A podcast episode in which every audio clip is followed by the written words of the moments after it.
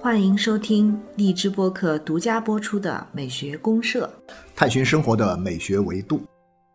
啊、亲爱的听众朋友，大家好，我是生活美学观察家小明老师。我是可可老师，欢迎大家。可老师，我们今天是一个青年人的节日，我们聊一个青年话题。跟我们没啥关系啊，跟我没啥关系了，我就马上中老年了。但是呢，我记得八十年代的时候，有一首很著名的诗，是一个将近五十来岁的中年人写的。啊，他说：“我是个青年。”就是那个时代的，我觉得那个时代的特点是说，甭管你多大的年龄，大家那种从精神状态上看，每个人都是年轻人。对，呃，所以说我觉得朝气蓬勃啊、对对对，所以我今天这个五四青年节的时候呢，我也觉得自己呃是青年其实那个从呃心理上，我一直感觉柯老师是青年啊，是吧？啊，都一样，都一样，都一样，非常有啊青年的这种活力。嗯啊，那然后我们如果讲一个人的个体成长的话，那其实我最近正好看到有一个大家的争论哈，啊，就是最近关于这个文科生、理科生的那么一个争论是吧？哎，对就是我到底是成为一个文科青年呢，还是一个理科青年？但是好像说整个社会整体的价值观是向理科生倾斜的。啊，是的，是的，啊其实文科生很郁闷的。对啊，其实像像我们这样，我们在华南理工大学里面教文科，呃，虽然这么多年来华工也是向这个综合性的方面全面发展哈，各个学科的都尽量的做到一个新的平衡。嗯，综合但事实上呢，大家总觉得说，哎呀，这个华工还是理工科强嘛，这个文科和理科呢，其实我觉得这个争议啊由来已久。真的是由来已久。包括我们那时候选文科理科，其实都有这样的问题，就大家都是很纠结这个。对啊，我觉得以前我最早高考那个时候，八十年代初的时候，嗯从七十年代末开始一直到八十年代初，嗯它都会有一个说法叫什么？就是学好数理化，走遍天下都不怕。哦，啊，都有这种说法，对啊，听说过吧？像后来对后来相对说的少一点，但是呢，嗯这个观点呢一直是非常深入人心。虽然大家不说啊，不直接这么说，但是有更多的另外一层意思的表述呢，其实都跟这种观点是非常的吻合的，非常像。哦，那哎那这样讲，你看啊，我们这个时代变化其实还是很快，很快的啊。那么三十多年过去了，好像还是数理化走遍天下。也就是说，所以说这就关乎到我们的教育。我们在大学里面教这么多年书，嗯其实一直以来都会有这样一个呃一个小的困惑，或者说一直以来都会遇到这么一些问题。别人经常就会说。啊，你在大学里面是教什么呢？比如说啊，我说我是教什么什么的，别人说啊，那你是教哦，这是文科吧？我说是啊，文科。他文科那个学生啊，对啊，你们招的学生多吗？啊，然后或者会说，就是他们出去以后能找到工作吗？对对就就一直会有这种困惑。嗯一直是有怀疑，对对对，然后呢，你最后弄下来，弄得我们这样老有人这么说，说的我们自己工作起来，我们上课上起来都心里有点没底了那种感觉啊。好家伙，我们忙活半天，就出去的学生这个前途未卜，生死未卜这种感觉哈，嗯。啊，确实是蛮焦虑的啊。对，所以今天我们可以就文科理科这个问题，或者说文科生有什么用这个问题，我们来聊一聊哈。对，好好聊聊。好的。好的有没有一个什么音乐呃，有有音乐，我想给大家听一首这个勃拉姆斯的音乐。啊勃拉姆斯勃拉对啊勃拉姆斯呢，是他有一首这个叫《学院节庆序曲》，是专门写给大学的啊。那这个德国大学呢，授啊布雷斯劳大学这个大学呢，它授予这个勃拉姆斯呢这个哲学博士学位啊，名誉哲学博士学位。嗯然后呢，因为勃拉姆斯他也没有经过科班大学毕业嘛，但是呢，他学校因为他取得了成就，成就很高啊，成就很高啊，音乐的这个成就特别高，所以呢就授予他一个哲学博士学位。那么他当然很高兴的接受了这个学位，嗯然后他为了表示对这个学校授予他学位的这件事儿的一个感谢，嗯所以他专门写了一首这个作品叫《学院节庆序曲》啊，哦来答谢啊这个学校对他的器重啊，然后也呢。表达了他对大学教育、对学院教育的一种理解和某种理想的寄托。哦，那挺好，那很啊，符合我们很符合我们今天聊的的这个东西嘛？对，对对对，那我们要不先我们先听一段哈，嗯我们先听段前面的啊，听听这段的开头啊，看看他怎么样把这个嗯学院的节庆活动的这个气氛嗯，带进来。嗯，好的。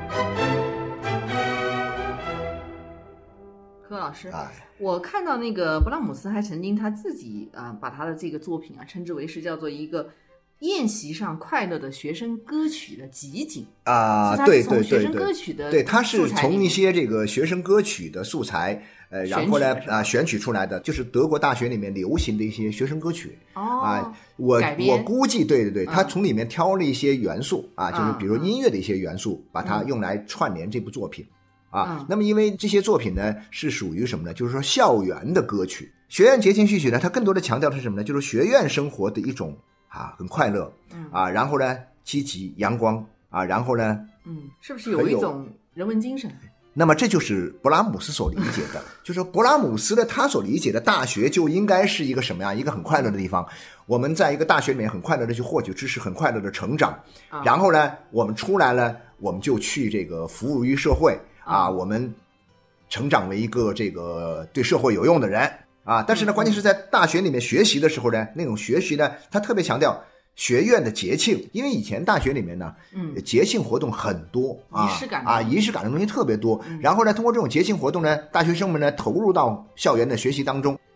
呃，虽然有各种各样不同的专业，但是他们可以共同沐浴在校园的这种人文的这种精神和情怀的这样一种氛围之下，嗯嗯啊，完成自己的学业，最后成为对社会有用的人，走向社会。啊是没错，其实我看到他自己对他作品这个介绍的一些背景的时候，嗯我就感觉他这个里面其实是想要表达有一些这种大学教育的一种人文精神的没错，没错，没错，没错，没错所。以感觉还是蛮呃蛮洋溢着他的一种这个心境在里面。对着他的心境，就是说，你想想，他是一个按我们今天来说哈，就是说，啊，勃拉姆斯，呃，勃拉姆斯他这个学音乐啊，今天是属于艺术生，艺术啊，属于艺术生。如果他读大学的话呢，可能是要读艺术生，嗯可能要去参加艺考。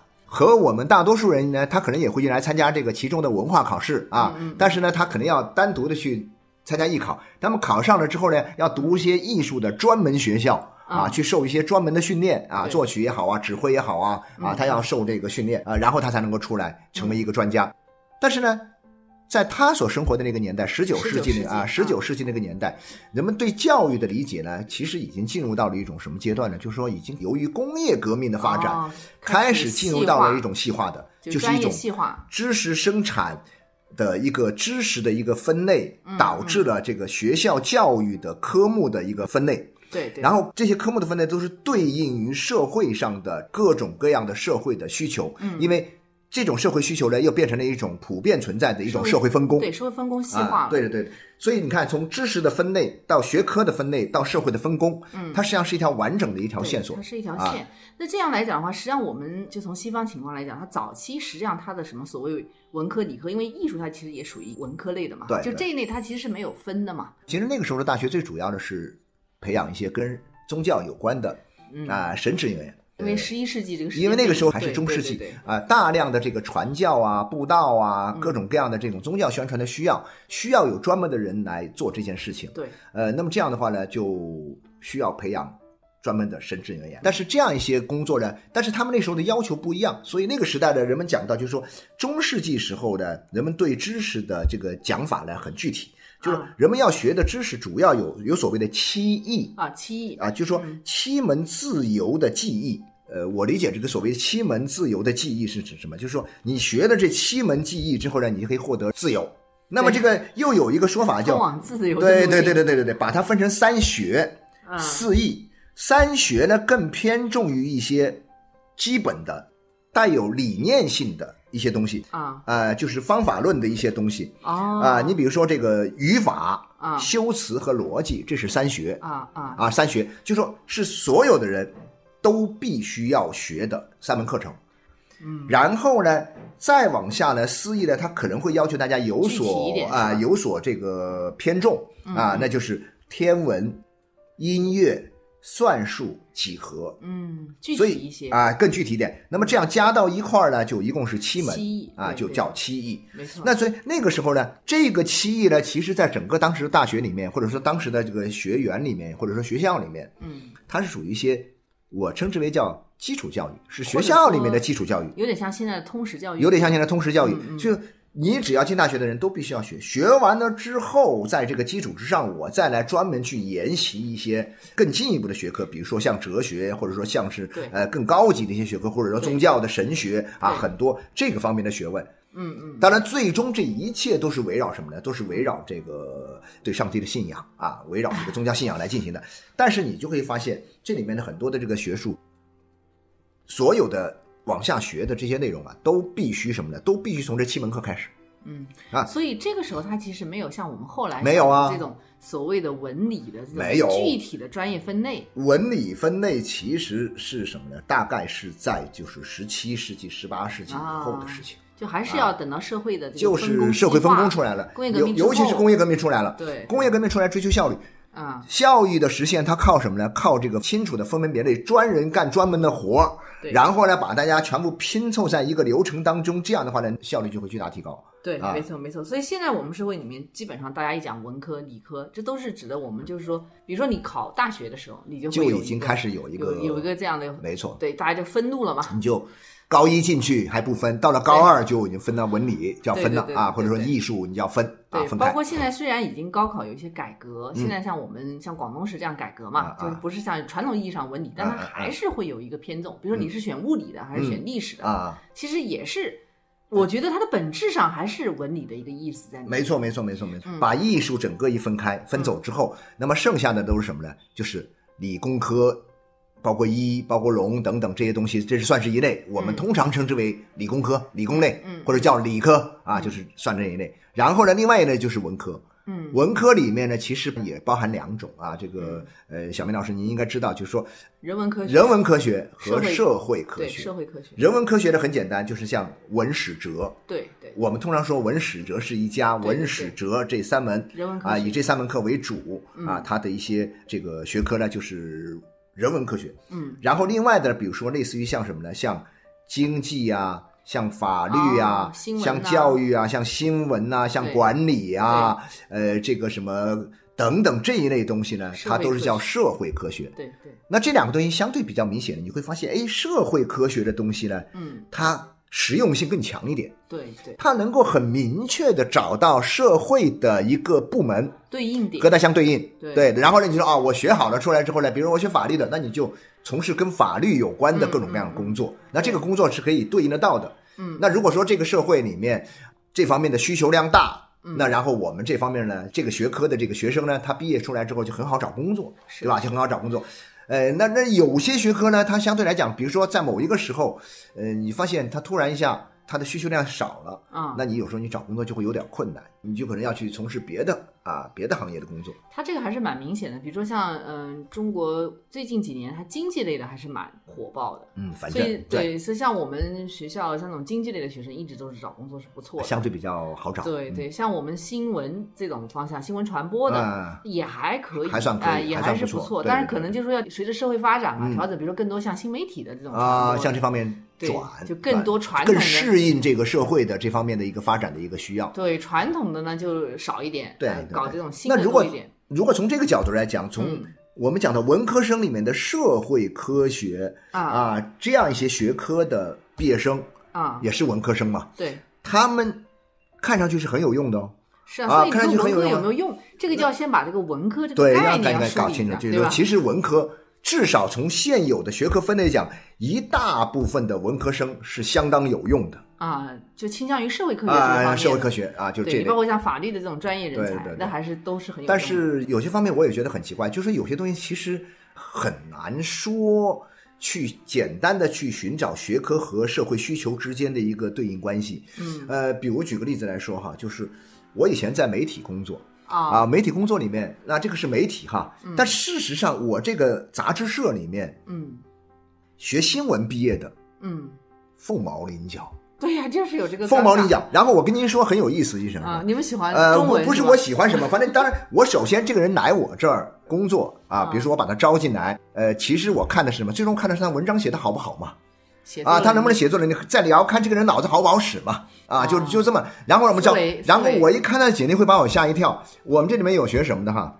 最神奇的是，我们这有一个哥们儿是学的是妇科，妇产科，就是医学方面医学是武汉同济医科大学的妇产科的啊这个本科生。你们怎么会招进来？但是因为他自己他在以前在另外一个媒体里面是写房地产这方面的这个文章，哦而且他还写诗，写的很不错。嗯然后跟他一聊，哎，发现这个人很适合做传媒。嗯，但是后来就说，那你还要补一个手续，把你的一些简历拿过来啊，然后呢，叭叭叭叭，我们还要做一个备案。然后一看简历，把我吓一跳，我说你是学妇产科的呀？他说是啊。但是呢，我我已经在媒体工作过两年，在其他那个媒体，我们等于把他从其他的媒体挖过来的。哦，但我们还有什么人呢？比如说，我们还会有这个北大光华学院毕业的，我们有好几届北大光华毕业生，嗯都在我们这儿当记者。然后呢，他实际上他从事的记者行业，他也没有说我只是去报道经济类新闻。嗯我们这有一个北大光华的这个毕业生，他是个狂热的这个娱乐发烧友，哦，对娱乐圈的事儿门儿清。啊，然后呢，后来在娱乐报道方面呢，还是蛮厉害的。这个对应关系，我觉得其实是，嗯。并不是像人们想象的那么简单啊。是，所以我想到一个问题，柯老师，嗯其实当我们今天来聊这个文科生、理科生啊，文科生有没有用这个问题的时候，其实它还是涉及到有情境，就是我们文科也好，理科也好，它其实总有一个个体的和一个社会的这样的一个对我有我有对我有对吧一个这种感觉哈，我啊觉得就是说，你觉得说是文科生有没有用，或者说理科生有没有用？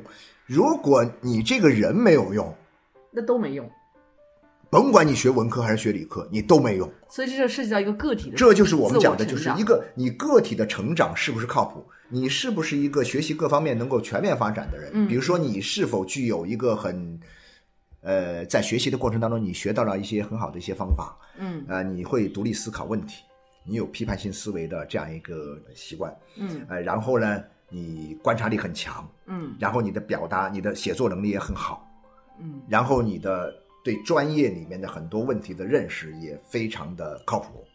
所以它前提是，首先你得是一个全面的人，你全面的人个体，对吧？对对从个体自我成长来讲，你这个人首先是一个相对全面的人。你即使是学理科的，比如说你学计算机的，哎，但是你写作也还不错，对所以与人沟通也可以，对对对，所以我就这样想，就说其实这里面又折射出了啊我们现在为什么培养不出那么多相对比较全面的人呢？原因是什么呢？我们现在的这个培养的体制有通识教育啊有问题有问题。没错，通识教育有问题。所以柯老师，我想补充一点，就是刚才我们不是在说这个文科有人文科学和社会科学？对对对对，我们专门讲到，哎，社会科学对应的就有很多社会好像非领域啊，很多的不同的这个部门啊、呃岗位啊、就岗位。很对应啊。然后我们就说，哎，那这个肯定是有用的。那反过来，人文科学是不是就没用呢？就似乎没有啊，那未必是这样。中文、历史啊、哲学哲学有用吗？有用。我先那个说一个很奇特的例子哈，我看见这个消息的时候，我当时也是吓一跳。嗯呃，是大概七八年前还是多少年前？南京大学的一个老师在微博上啊，南京大学这老师是外语学院的英语系的老师，他是微博上的一个小网红，啊他就发了一张什么呢？发了一张他们南京大学的历史系的那一届的毕业生哦他们的去向，哦结果大概有七成的人，您猜去了哪里？我都就很惊讶。他说读研的读研，留学的留学，哈，南大都是高人呢，我高人嘛。然后对，然后他的历史系里面的那些历史专业的学生啊，他历史系很强，很强，他是历史嗯。那我们突然想，哦，历史系去历史研究所呀，去博物馆呐，没有那么多历史去那研究所呀但没有那么多。但他事实上去了哪里？将近七成还是六七成吧，全去了投行。哦我也怀疑经济学领域。到了那个里面去了，所以大家就会觉得很奇怪，说你们学历史的人怎么跑去投行了？去摩根斯坦利啊，去这个什么，甚至去一些这个会计师事务所啊，哇，这好神奇！但是呢，人家就去了呢，人家还是抢着要的，嗯嗯嗯，所以我就会讲到有这样一个呢，那我们只能说，哎呀，南京大学的这个它的教育还是很不错的，嗯嗯。虽然是历史啊，这么一个看上去是很偏的、很冷的，嗯。又没有什么多少实际用处和对应于很多实用单位的这么一些啊。专业，但是呢，他在学校里面可能他学习上呢，在学制啊，在学习的这个科目的安排啊，相关的教育的资源的这种匹配方面啊，可能确实做得比较好。它其实是这样，文史哲对应的就是我们刚才讲的这种通识教育。对对对。通识教育呢，它其实对于一个个体的自我成长来讲是非常重要的，，但是我们今天中国的这个高校里面的通识教育啊，其实根本就不通，非常薄弱。非常的不具有普遍性，对，而且这种普遍性呢，它又不具有，甚至它不具有一点强制性。因而它体现不了它的重要性。对我虽然是什么学院的学生，比如说我是这个文学院的啊，您是这个，比如说这个机械学院的、嗯啊，他是这个什么，比如说电子信息工程学院的等等等等，我们已经分了，我们是但是呢，我们上的课，我觉得应该是一样的，应该是一些通识教育的一些基础性的课程，就相当于中世纪的那个七艺哦。啊、那样一些课程，比如说嗯，它其实有一些是有一些一样的课，比如说像政治类的课。啊，政治那有 OK，那我们讲英语课啊、数学政治课、政治类的课程，呃，高等数学，对有一些，但是呢但没有那么还不够尤其是体现出培养一个大学生的人文素养方面的这样一种通识课非常的少。哦这些通识课有，但它变成一个通选课，变成一个可选可不选，对对对对对，来凑学分的这么一个课程，所以它就不是那么重要。但是比如说，我就想，我们大学生一年级的学生，所有的学生都应该学逻辑课，嗯嗯嗯。我们没有，都应该学语法课，都应该学写作课。嗯，就是大学写作，你都必须把一个事儿能说清楚。我们现在很多大学生出来之后，你学专业学的不错，但是你连篇文章都不会写，对毕业论文里面病句，哎呀，连篇累牍都是病句，完了那些材料都是那种怎么样使用材料都不清楚。对，反过来讲呢，就是哪怕你是文科进来的，其实你也需要一些偏理性方面的这种通识课。对啊，你比如说大家都要学点几何学对啊，或者高中啊有点数思，维你有数理逻辑。我以前在江西大学这个教书的时候特别有意思，啊我们有一个同事，我们一个同事呢，他个人爱好，嗯他特别喜欢逻辑，然后他他是个中文系的老师，嗯但是呢，他特别这个自己拼命的研究钻研数理逻辑，啊，他居然跟那个我们中文系的学生开什么呢？开数理逻辑的这个选修课。结果呢，人虽然都不多，但是我当时听说啊，那些学数理逻辑的这些呃学生啊，嗯嗯。个个都觉得说，他们甚至都有这种说法，说读了四年大学，突然发现这个数理逻辑这门课是最难学的，但同时又是学下来之后又发现是最有用的。啊，最好用的，因为他教了他一一套训练，非常抽象数理逻辑的这个训练方法。训练逻辑但是呢，数理逻辑之前还有形式逻辑，对吧？这种形式逻辑呢，我们都没有学，嗯我们都不学，大学里面都不学，我们只是哲学系才开逻辑课。嗯，啊您讲的这个确实很有道理。就是说，我们在评判一个文科、理科有没有用的时候，它首先前提是你自己是不是一个合格的呃，这个全面的人。是不是个有用的人？对。你根本就你你没有把自己培养成一个有用的人，，先不管文还是理，但是不管文理。但是最起码的这些，就是说，作为一个有用的，您说有用的人哈，我们说全面的人，你一些基本的能力，比如说你写作能力必须要具备啊，啊，你的逻辑与人理性、沟通的能力。与人沟通的能力，对。啊，还比如说像有一些这种分析问题的这种能力，对啊，甚至还有一些基本的动手能力。对，这些其实就是说，它应该是不管你文还是理，你其实都应应该是基本具备的的。那大学教育里面这块可能是薄弱一点。对对对对，那然后如果说我们都有这样的能力之后啊，我们再来往这个专业性上走，这时候就分文和理了。对对对。哎，那然后柯老师对您您您觉得这样分以后，是不是说理科还是会占有呃，绝对的优势？那是那，因为我们今天的社会发展，啊，这就是由社会发展所决定的。啊就说我们突然我有这样一个，我有没有一种社会适合我们这种专业性更文的人呢？呃有有有，就是这个社会发展到了高度发达的文明阶段的时候哦，啊，那种就是享受性的啊，那种精神性的嗯啊，这种人文科学层面上的这些知识啊，这些能力就会得到广泛的应用。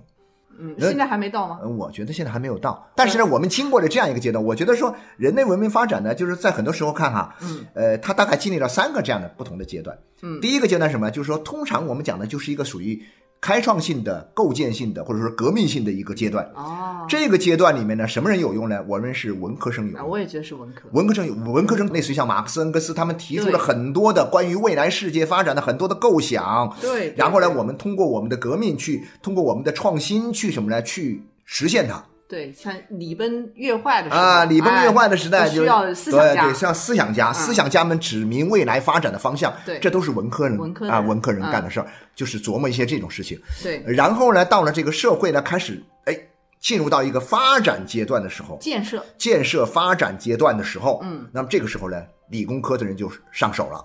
啊，哎，怎么盖房子啊？怎么造汽车呀？造地怎么造地铁呀？对哎，都是工程啊、技术啊、啊、桥梁啊桥梁这些东西，他们都要派上大用场。大建设，相反的，文科这个时候呢，就是打打边鼓了啊，你比如说你造个房子，那我们科生生出来说，哎呀，这房子造的好看，多么符合美学原理，如何如何，是吧？然后你这个桥啊，除了这个工程力学方面各个方面没问题之外，我还有美学方面的探讨啊。对对对我让你那个桥能够造的不仅实用，而且更好看呐、嗯人们觉得很舒服啊。你建一个城市，你建得更加的符合人性化呀，嗯，对吧？那这些东西都是文科人在里面敲边鼓啊，起推动作用也用。非常重要。啊，也非常重要。但是呢，你就好像说我搞建筑的人，你光把一栋房子造出来有啥用呢？可是呢，你还得把这个房子的建筑的美感，你要把它搞出来呀，哎，看着要舒服啊，愉悦呀，嗯啊，然后呢，等等哈。那这个阶段，然后到了第三个阶段，社会已经发展到了相当的文明程度，生活水平呐、物质水平呐、物质文化水平和精神文化水平都达到了相当程度的时候，嗯，人们追求更多的一种精神享受的时候，所以我们要更多的艺术家，哦。更多的文学，更多的艺术，更多的绘画，更多的这些东西，要更多的博物馆，要更多的美术馆，更多的音乐厅，啊，要更多的好吃好玩好乐的东西。然后这个时候呢，艺术文科生。呃文科生就有用了。你比如说，啊你想想看，如果博物馆多了，一个城市，比如说我们广州一个城市有二十多个博物馆，哦，那他需要多少工作人员？这些工作人员从哪来呢？那就从那些文博专业啊、历史文博专业里面出来嘛。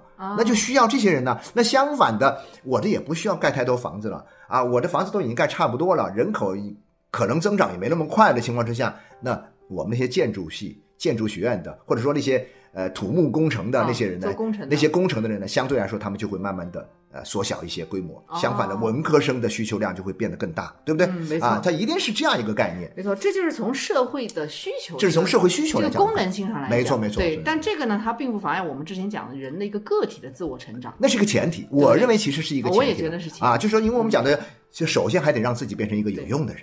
首先是个体，对对，个体完整了、全面了，然后才是我们对这个社会的一个啊需求需求对接，那碰？巧就说有的时候会出现一些不平衡的情况是在哪里呢？嗯就是说我个体很 OK 啊，个体很全面啊，但是啊你碰到一个什么呢？呃，你碰到一个这个一个战争年代。啊，哦，而且打仗，你你甭管你是学文科的、学理科的，你都得背起这个武器，都得上战场，是吧？那就像二战期间有多少？我们今天看到很多例子嘛，包括像比如说，我们印象最深的是什么呢？就是说，经常看到很多二战电影，啊二战电影里面呢，那个德国军官他可能是一个作曲家。啊，他可能是一个画家，啊可能是一个文科里面的一个大学老师，啊但是他这会儿到了这个纳粹那个被弄到战场上去了。那么同样这边也一样啊，啊，然后呢，大家哦，战争结束以后，我们再各自回到各自的领域。对，啊有所以它是一方面就是说是个体自我成长之后面向社会的一个需求，另外一方面就还存在一个社会变化社会。本身发展变化，对所以我觉得我们今天这个阶段呢，可能还是处于一个发展和建设的阶段，对，还没有完全到达。当然，有些地方已经到了，比如说一些嗯一线的发达的城市、沿海这些城市，它已经到了一个很高级的这个博物馆比较多的啊博物馆比较多啊。然后呢，这个人文活动啊，各种各样的这个需求啊，城市。呃，也比较大的时候，这个时候呢，其实文科生的用武之地还是会大一点。嗯，大部分的地方来看呢，可能还是还是更多需要理工科的对啊，就是学医的呀、学理工、学工程的呀，不能够就是这么简单的用有用或无用来对对衡量，对对对吧？就有的时候呢，你现在社会发展到某一个阶段的时候，说我不需要某些人，嗯其实这个可能某些时候反映的是这个社会本身出了一些问题。嗯嗯就社会发展，你社会发展也会有畸形发展的。嗯，你过于偏重于某一个方面，以至于导致了那些啊全面发展的那些学生，不管是学文科还是学理工科的，嗯，他们已经很 OK 了，很优秀的人才了。但是在这样一个畸形发展的社会里面，嗯在这样一个本身就不平衡的社会里面，哎，他无用武之地。所以呢，这个时候我们讲的社会本身也需要不断的去优化自己啊，化优化自己的这样一种。而且无论社会环境怎么变化，就是像刚才我们讲的这种个体的一个完善和嗯自我成长是前提。对对对，对，你只有这个先把它做好了，你才能够去考虑下一步没错社会没错没错，需求的一个对接，你现在就？断然的呃否定文科有没有用，理科有多大用，这个东西我觉得是很不科学的。最后我们再听一下呃听一下这段曲子的后面这一部分啊，然后呃祝大家这个五四青年节快乐啊！好，节日快乐，谢谢大家，。谢谢，再见。